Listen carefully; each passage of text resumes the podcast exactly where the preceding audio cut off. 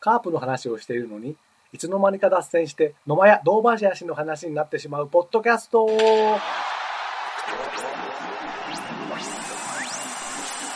カープキャスト。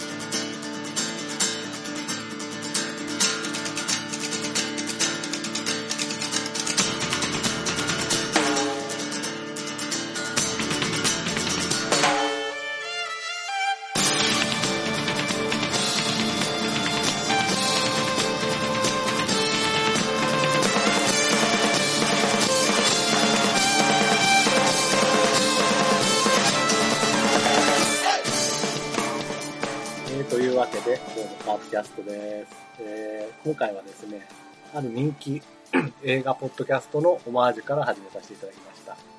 えーぜひですね、興味ある方は、脱線ムービーとか、脱ムーとかで面白いポッドキャストなんでね、えー検索してみてください。えというわけで、えー始めたいと思いますが、まあ、2週にわたりですね、出演交渉を重ねまして、とうとう、この方をお呼びすることが、ゲストとしてね、お呼びすることができるようになりましたと。まあ、2週ね、セブンさんと山内さんにお任せしてしまうという、ちょっと申し訳ないことになったんですが、まあ、なかなかね、出演交渉は厳しかったので。というわけで、ご紹介します。今回のカープキャストのゲスト、エディ・マーフィーさんです。どうぞエディ、マーフィー、ソースウィー。どうも、えーエディ・マンピーの G スポットこと桑田圭介です。あれ？もしもし？え、エディ・マーフィーさんじゃないですか？いや、桑田圭介ですよ。え、カープキャストですよね。いやー、カープといえば鯉。恋といえば下心。愛という字は真心で、江ノ島に明かりが灯る。あ、すいません。すいません、すいません。はい。ありがとうございました。小畑圭介さん、ありがとうございました。はい。というわけで、こういうことですよ。私ですね、ビバリーヒルズコップであるとか、えー、何ですか、なんか言ってたやつ、全く見たことも、聞いたこともないと。まあ聞いたことはあるかな、名前ぐらいは。そしてまあ、エディ・マーフィーの出た映画というのはですね、まあ言ってみれば48時間を字幕で見たぐらいでですね、本当に何も知らないのでね、申し訳ないですけど、まあ、今度あの、モノマネのリストを渡しますんで、そこからお選びいただきたいなと思っております。というわけで、今日も一人で始めようと思うんですが、え実は今日はちょっとですね、あの、いろいろ、え、こんなことしてる場合じゃなくて、忙しくてですね、あの、二部構成でやろうと思っており、やろうと思っております。で、第1部は、え私一人で、えー試合を、先週のですね、カープの試合を振り返ると。そして、その後第2部は、ちょっとこれっちは本当にゲストをお迎えして、えー交流戦のね、対策を各球団ね、いろいろ、どうやったら勝てるかなみたいな作戦を練る会議を、まあ、交流戦対策委員会ですよ。をちょっと、あるセリーグファンの方と一緒にね、やりたいなと思っておりますので、とりあえずしばらくは私一人でご了承いただきたいなと思います。はい。えーで、そうだ、まず始まる前にちょっとね、あの、この2週の間にどうしても言っておきたいことがあってね、石原選手、1000本おめでとう。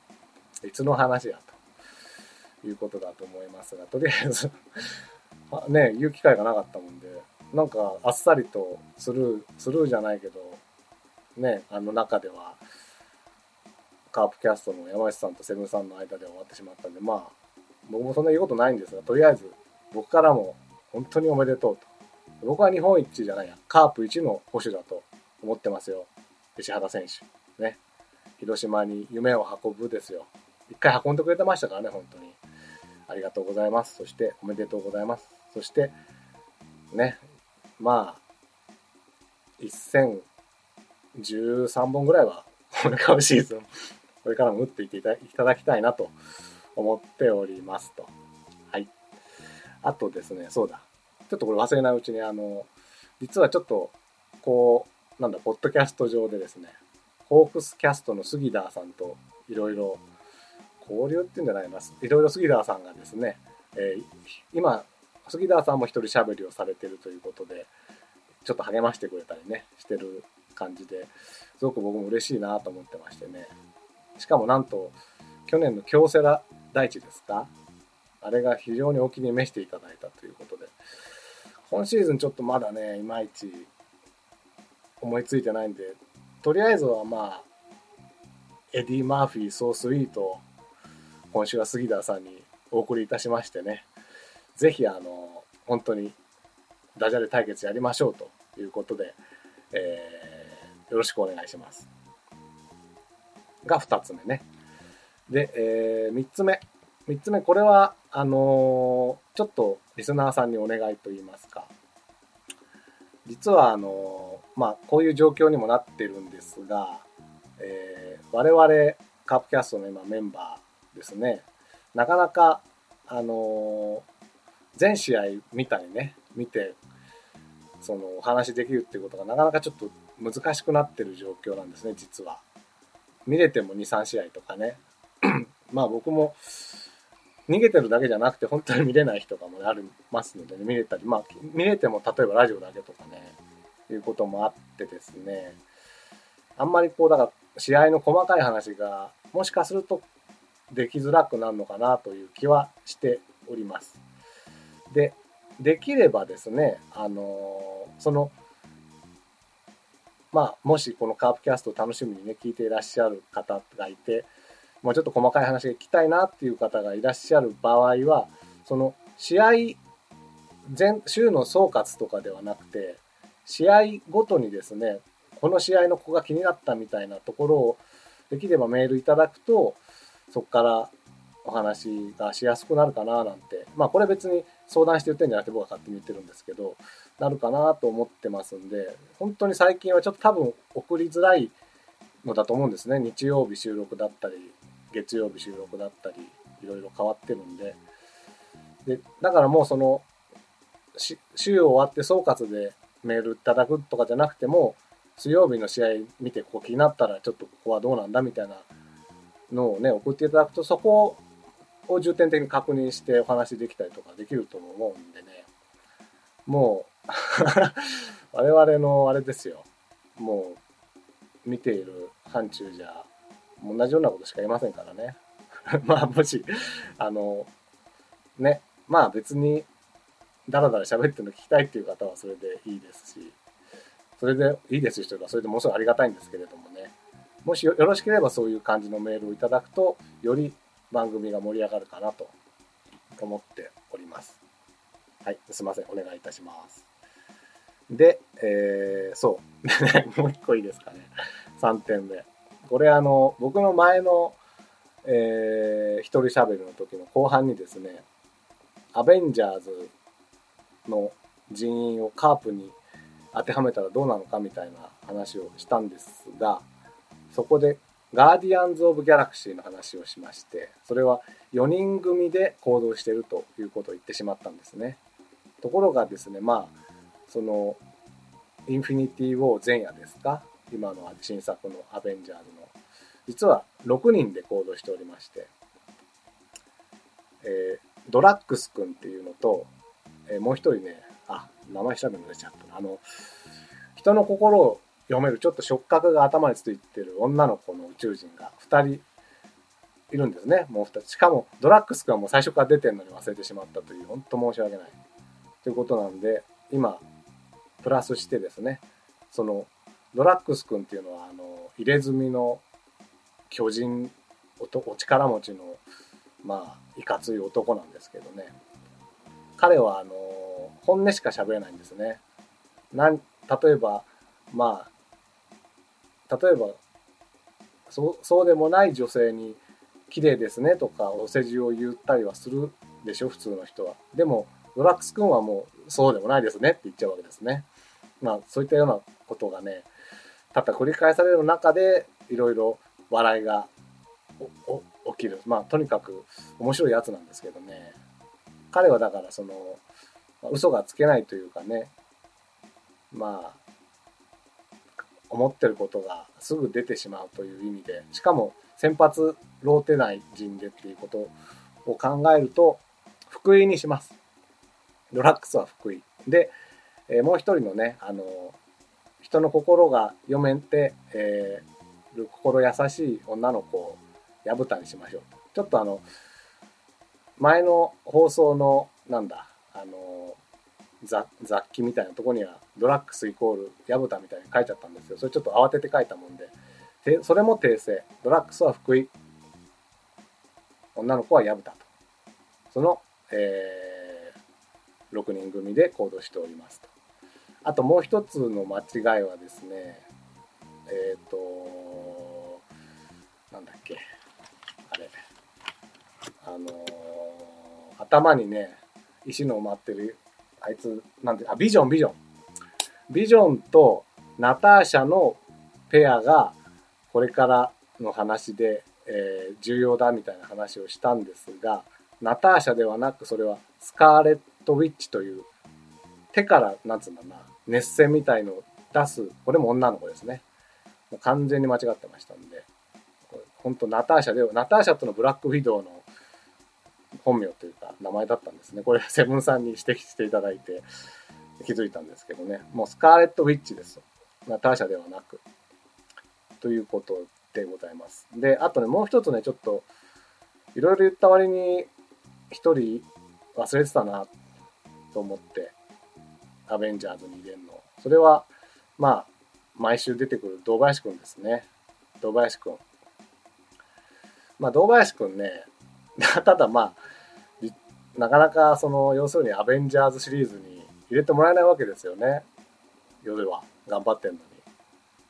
そういう意味で、堂林くんは、どうやってもアベンジャーズ、マーベルのキャラなのにアベンジャーズシリーズには入れてもらえないデッドプールということで、堂林くんにはデッドプールの称号を与えたいと思います。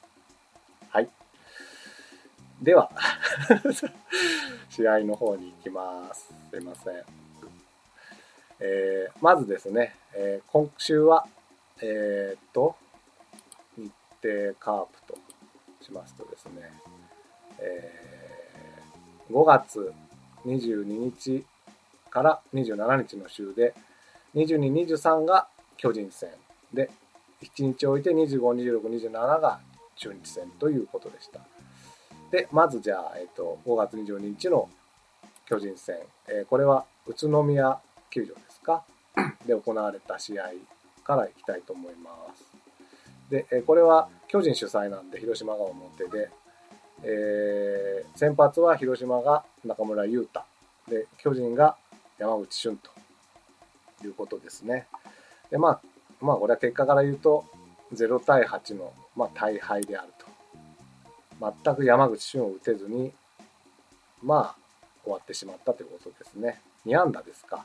2安打完封されたってことですね。山口俊ってあれですよね。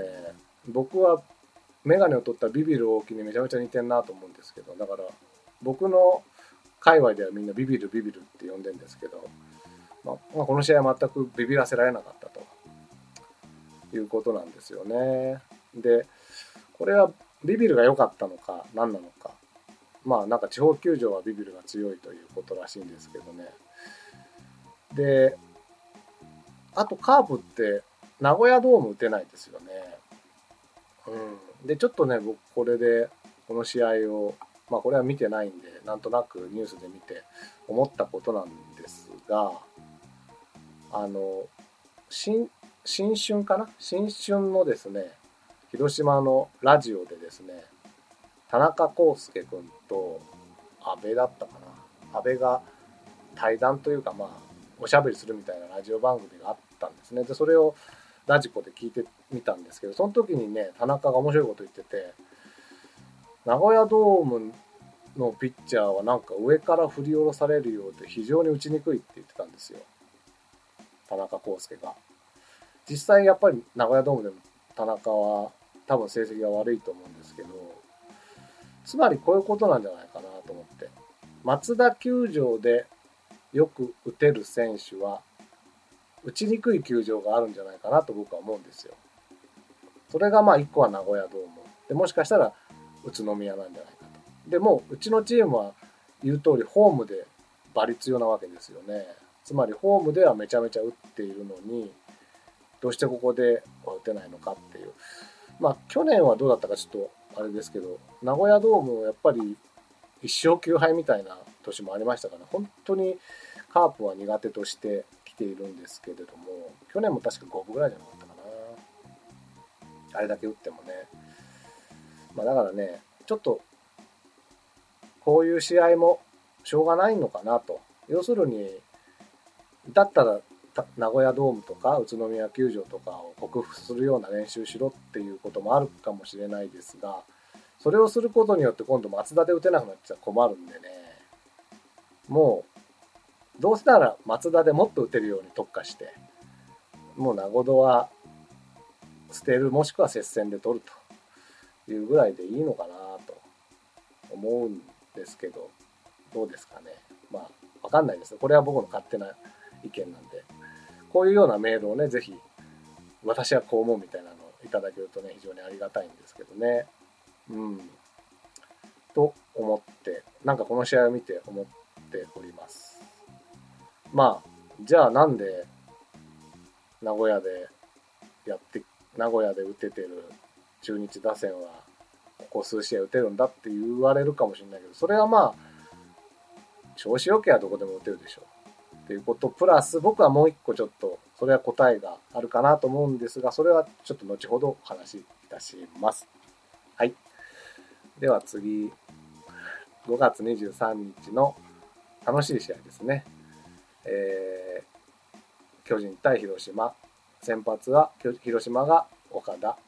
巨人が吉川。これ三つお三つおちゃんですか？三つおですね。三つおだ。です。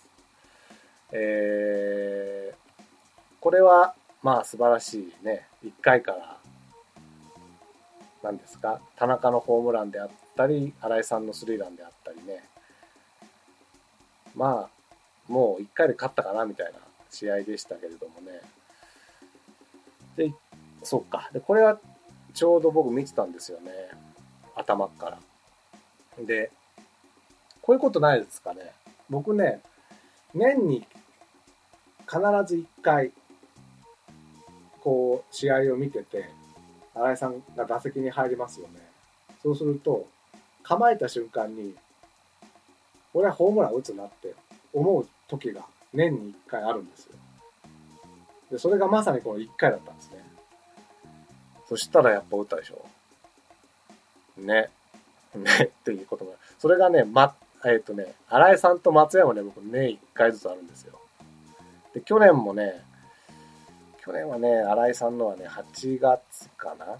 あのー、黒田が200勝するかしないかで田口に完封負けした前の日、試合があると思うんです。それ確か13対いくつでカープが対象した試合があると思うんですけど、それも新井さんがホームラン打ってるんですけどね、その試合。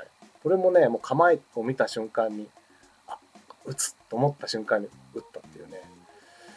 松山はいつだったかな？ちょっとね、松山覚えてない。で、今年まだ松山はないんでね、ちょっと新井さん1個使っちゃったのがもったいないと思うんですけど、まあ、今度は松山がどっかで、まだまだ松山チャンスが残ってますので、皆さんご期待ください。なんじゃそりゃ。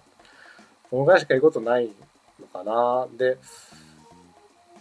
これは広島側の話じゃないんですが、巨人なんですよね、巨人。あの、あ、これはちなみに昨日の宇都宮じゃなくてひたちなかなんで、ひたちなかは松田球場で打てても打てる球場なのかな。ぜひ、巨人はひたちなかで2戦ね、来年は広島を連れてやっていただきたいなと思いますけれども、まあそれは置いといて、あの、巨人なんですけど、ここって巨人は4.5ゲーム差あったんですね、この2連戦の前に。で、2連勝すりゃ2.5ですよ。でも1勝1敗じゃ4.5ですよね。ところが、だから僕、これは巨人側、もし僕が巨人ファンだとしたら、ここは絶対に連勝してくれと思う、と思うんですね。で、1回に5点ですよ。取られちゃった。でも、吉川を変えなかったんですね、それから。僕絶対、もう2回から変えるんだろうなと思ってたんだけど。で、結局変えないことによって、吉川を引っ張ったことによって、4回に4点取られるきっかけを作っちゃうわけですよね。まあそこからピッチャー変わってんだけど、塁貯めたのは吉川ですからね。で、結局もう9対0になっても、9対0はもう万事休す。まあ、実はちょっとね、9対0も怖えな、9点差逆転された試合があったんで、怖えな、なんて、うっすら思ってましたけど、まあ、ほぼ安牌ですよね。っていうとこまで持ってかれちゃったんですよ、巨人は。でも結局、もし、あの、初回の5点だけで済ませておけば、そこから3点取ってるわけですからね。今の巨人は何点取るかわからないぐらいの打線持ってるから、1回で諦める必要は、5点で諦める必要はないのに、諦めるような采配をするっていう巨人がわからないっていうのプラス、あ、これは巨人は上がってこんなと、ちょっと思いましたね、この試合で。うん、まあ、皆さん、尾形さんにいろいろ文句あるようですけどね、僕はよっぽど尾形さんの方が、吉信監督ですかよりかは、うまく立ち振る舞ってるんじゃないかなっていう気はしますね。うん。まあ、いいか。あのまあ、とりあえず、とりあえずだから、巨人が怖いと言ったもの、巨人はもしかしたらそんなに怖くないんじゃないかっていう印象を受けたっていうのが一つと、あとこの日、結構4回ぐらいから雨が強くなってきて、もう9対0なのにまさかここで中止なんてことはないだろうななんてちょっとすげえヒヤヒヤしたんだけど、田中が2本ホームラン打ってましたからね。もう幻のホームラン男ですよね、田中はね。だからめっちゃ怖かったんだけど。ね、でも、しかも新井さんの予感、第6巻もぶつかっちゃったんでね、や、めっちゃ怖いなと思ってたけど、まあ良かったですね。その後、そんなに雨が強くならずに。とにかく良かったという試合で、と思います。しかも試合が消化できたのもね、もう、もしこれで中止になってたら、5試合もう中止になっても9月何連戦だみたいな話になっちゃうんでね、まあ良かったなと思いました。はい。で、えー1日24日置いて、マツダスタジアムに、広島に帰ってきまして、25日、中日対広島の、えー試合ですと。10回戦ですかね。で、えー先発は大瀬良。で、向こうの先発が柳と。中日の先発が柳と。で、この試合から丸が帰ってきたのか。とうとう。まあ、帰ってきたって言っても出ないからね。まあ、左の代打ですか？代打の切り札みたいな感じで、丸がね、帰ってきましたと。いうことです。で、この試合は、まあ、前の試合と同様に、2回に一気にもう畳みかけるようにね、もう鈴木、西川、大瀬良、田中、菊池のタイムリーでね、あ鈴木はホームランか。まあなん、しかもあれですよね、この2回の裏は、全員でサイクル、ホームランあり、スリーベースあり、ツーベースあり、ヒットありと。ね、1イニングでサイクルヒットを完成させるというね、素晴らしい攻撃で、しかもまあ、えー、京セラでもないのにですよ、杉田さんお気に入りの京セラ大地君が、まあ、ポンポンポンとね、やっぱり6、8、9とね、球威が落ちるのか、ホームランを打たれたりなんだりしてましたけど、まあ、しっかりとセーフティーリード内に保ちつつ、勝つと。ね、本当にだからこう、1イニングに1点取られるずつぐらいならいいんだと僕は毎回、去年から再三言ってるんですけどね、本当そのセーフティー、3点以内は必ず守って、ね、結局この6点しか取ってないんでね、カープは。勝ってくれて、7勝2敗ですかね。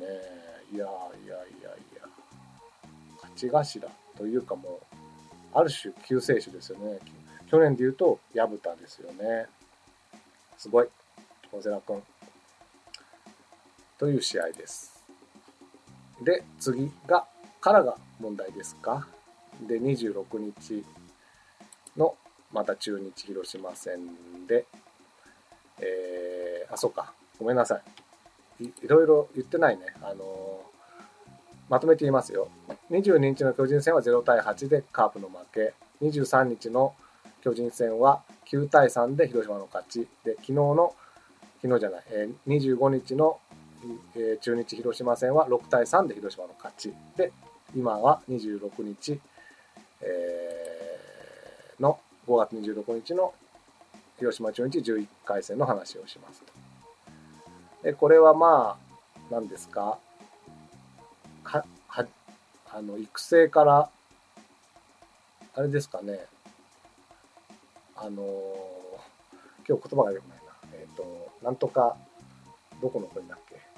とにかくあの、バティスタとかから出てきたアカデミーですよ。の出身なんですかね。の、フランスは選手がで、あ、ドミニカ、ドミニカ、ドミニカカープアカデミー。これは開けばよかったんだよな。うん。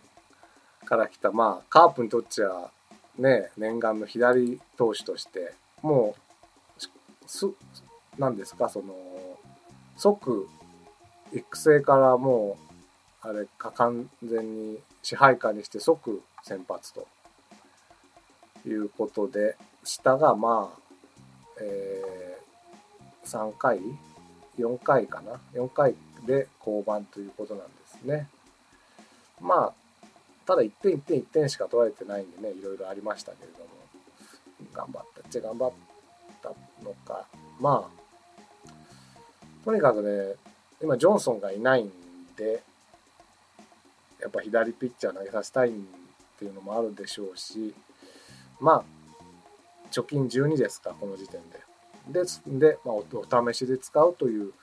しかも、これは本当に、僕はね、この采配は、まあ素晴らしいなと思ったのは、大瀬良を中5日で金曜日に持ってって、で、フランスワを土曜日に持ってって、で、栗はそのまま日曜日と。素晴らしいなと思ったの、これ、ガルシアですよね、中日のピッチャー。6勝1敗の。防御率もね、1.69って、まあ、素晴らしいですよ。勝てませんよ、はっきり言って。中日の菅野ですよね、言ってみりゃ。なんでね、もう、こういう時のお試しのフランスは、これで大瀬良で持ってって、例えば4対3なんかで負けた日にはね、目も当てられないんだけど、フランスはでまあ、結果7対6の1点差なんですけどね、終盤追い上げて。まあ、これは、計算通りのいい負けなんじゃないかなと思いますね。うん。その試合、こういう時にね、試合内容でここ気になりましたっていうのがあるとね、非常にありがたいんですけど、まあ、どうですかね。試合としてはまあちょっと面白くないな。ジャクソンがね、3点取られたりとかね、面白くないなって感じだったと思うんですけど、まあ、そのなんだろう、この3連戦通しての選手の使い方としては、僕は100点満点じゃないかなと。で、次の日に行きます。で、27日ですね。27日の、広島中日、えー、12回戦ですか。で、これは、おおルーズベルトゲーム8対7で中日が打ち合いを制すと。中日19安打ですからね。で、広島11安打で、まあ、それは負けるよなって感じもするんですが、えー、っと、これはね、ラジオで、まあ、いろいろ聞いてましたけど、なんでしょうね。僕が監督でも、この采配をするなっていう、栗の買い時、えっ、と、7回表に、えー、7回も続投させて、えーそれで2点取られたところで、えーワンアウトランナー一塁のところで今村にチェンジと。変えるでしょ？変えるし、栗を続投させるっていうのも別にそこまで6回失点でね、頑張って、そんなに6回も悪くなかったわけですから、問題ない。で、でもちょっと、まあ6回の裏にランナー出たりなんだりでちょっとリズムが崩れたのか、ワンアウト取ったもののも2点取られてしまったので今村にチェンジと。今村でしょうね、7回。今村まあ、で、したけどホームラン与えちゃったのはもうこれはもう結果ですからね、しょうがないと。で、7対7、えー、7対7じゃないか。えー、5対5の同点になったところで、7回裏に広島は2点取るわけですね。あの、リクエストだなんだりいろいろありましたけど、2点取って、7対5になった時点の8回。一岡ですね。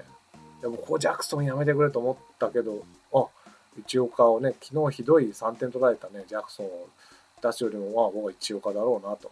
うん、オッケーオッケーオッケーと思ったら、一岡も3点、まあどうせジャクソンも3点取られたので、一岡もジャクソン3点取られたんでしょう。誰出したってね。まあ、しょうがない。いないんだから、それしか。で、まあ9回アドバで0点で抑えて、まあ強いて言えば9回裏ですかね。ワンアウト1、3塁で、バティスタを代打で送ったんですよね。うんここはエルドレッドだったかな、先に。今のバティスタとエルドレッドの調子を考えれば、エルドレッドの方がバットに当ててくれそうな感はありましたからね。っていうぐらいですかね。だから、まあそんなに、うん、僕は疑問はない。だから、なんて言うんだろう。采配に全く疑問がないのに負けちゃったなっていう、なんか、采配のせいにできるんだったらね、こう、文句の言いようがあるんだけど、なんかこう、もやもやっとだけするっていう試合でしたけどね。で、思ったわけです、私は。そのモヤモヤを解消させるっていうのかな。解消はしないんですけどね。この8対7ルーズベルトゲームで負けた試合の敗因は2つあります。1つ目。あ、これ完全に僕の意見なので、あの、えー、なんだ、総論とかよ、み、皆さんの総意とかそういうことじゃないのでね。まず一つ目です。一つ目は、私、ラロッカのせいです。はい。というのは、まあ、この対戦になってですね、僕は一人喋りしたり、まあ、ペプさんと一緒に二人で喋らせていただいたりみたいな対戦になってから、僕が担当する回の日曜日は必ず負けてます。もう最初は中日に名古屋ドームで3立てした週。そしてその次は神宮でヤクルトとやって、えっ、ー、と、9回まで1点差で勝ってたのに大引きに同点ホームランを打たれた後サヨナラ負けをするという週の回で今回ですね。一周ずらしたのに、ヤクルト市なんでね、すいません。ごめんなさい。もうこれは言い訳できない。私のせいですので、えー、何もしません。はい。っていうのがまず1点。で、2点目ですね。2点目はね、僕はですね、とうとう来たんじゃないかというのが1個あって、今、基本的に右ピッチャーしかいないですよね、カープ。先発でジョンソンが1人と、まあ、佐藤翔馬1人挙げましたけどね。あとは、で、今回の前の試合のフランスはですか？フランスはの、ぐらいしかいないんですが、その右ピッチャーしかいない弊害が来たのかなと。で、中日って実は、えっ、と、中日のカードがあ、名古屋ドームであって、2カード別のところで行って、また中日のカードが来たわけですよね。つまりもう、カープの右ピッチャーには慣れた状態で、ここを広島にやってきて、で、その広島での3戦目ですよね。うん。多分。だから、それで、しかもまあ、栗から一岡、今村、はい、栗から今村一岡と、まあ、似たような右ピッチャーですよね。うん、っていうことなんで、で要するに同じようなとこから投げてこられるボールなんでね、結局ピッチャー変わったところで慣れちゃうんじゃないかな。だから、例えば右ピッチャーでも薮田みたいのがいたりとか、でし,、うん、でしかも今週、この3連戦で言うと、左ピッチャーってフランスはあの4イニングだけですよね。しかもそれをフランスはフォアボール出したりなんだりで、まあ、なんていうか、戦った感はないですよね。要するに、うーん、なんか、結局その前にジャクソンが打たれたのもそういうところもあるんじゃないか。そもそも今年の何ですか、方程式は調子悪いですよね。とにかく必ずヒット打たれたり、まあ、なんとか勝ちはある程度引き寄せてはくるんだけど、見てるとハラハラするっていうのは、もう同じピッチャー、同じ毎年この2年同じ右ピッチャーを同じように使って、しかも先発もほぼ右っていうのの弊害が今来ちゃったんじゃないかなと。で、結局、CS クライマックスシリーズとか日本シリーズなんか、6戦、7戦やるわけですよね。6戦、7戦そういう同じようなピッチャーがどんどん投げていくっていうのに関してもやっぱりそこで負けちゃったのもその右ピッチャーしかいない弊害相手が慣れちゃうっていう弊害があるんじゃないかなと。だから日本シリーズでに日本ハムにね、ジャクソンばっかり使ってとか言ってたけど、まあジャクソンじゃなかろうが、もしかしたら右ピッチャー、えっ、ー、と、あの時はデラバー使えとかね、再三その後言いましたけどね、デラバー使ってもダメだったかもね、っていうことだと思うんですよね。どうですかね。なので、まあ、このような状況が続くようだと、僕はだから3戦あったら3戦の真ん中は負けてもいいから、もう左ピッチャー祭りにしてもいいんじゃないかなと思って3連戦の真ん中。ジョンソン帰ってきたらもちろんジョンソン使うし、もうフランスは中村恭平、佐藤翔馬みたいな、ね、の、なんだ、系統みたいなのでもいいんでねえかな。とにかくだから、一回相手の目をリセットするみたいなね。もう多分そういうところ、そこがだから名古屋ドームでも打ってたし、松田でも打てた中日打線なんじゃないか特に今、調子のいい打線にはもう本当この右ピッチャー戦法は効かんなという感じはするんですけどね。どうですかね。どうでしょうかね。うん。っていうのが僕の感想ですね。はいはいはい。まあ、で、今週は、えー、何ですか？何ですか ?2 勝3敗のマイナス1と。まあ、とはいえね、なんか下がね、巨人が 何ですか、4連敗だなんだし。これ巨人、去年も交流戦前連敗し始めて、もしかしたらここからまた巨人10連敗いくんじゃないですかね。で、阪神と DNA がちょっと連勝して上がってきたりなんかして、今は、えー、まず広島が27勝17敗貯金10の1位で、2位が阪神の23勝21敗貯金2の4ゲーム差と。で、その下に5割の21勝21敗の5割の DNA が1ゲーム差でいってってみたいな感じですね。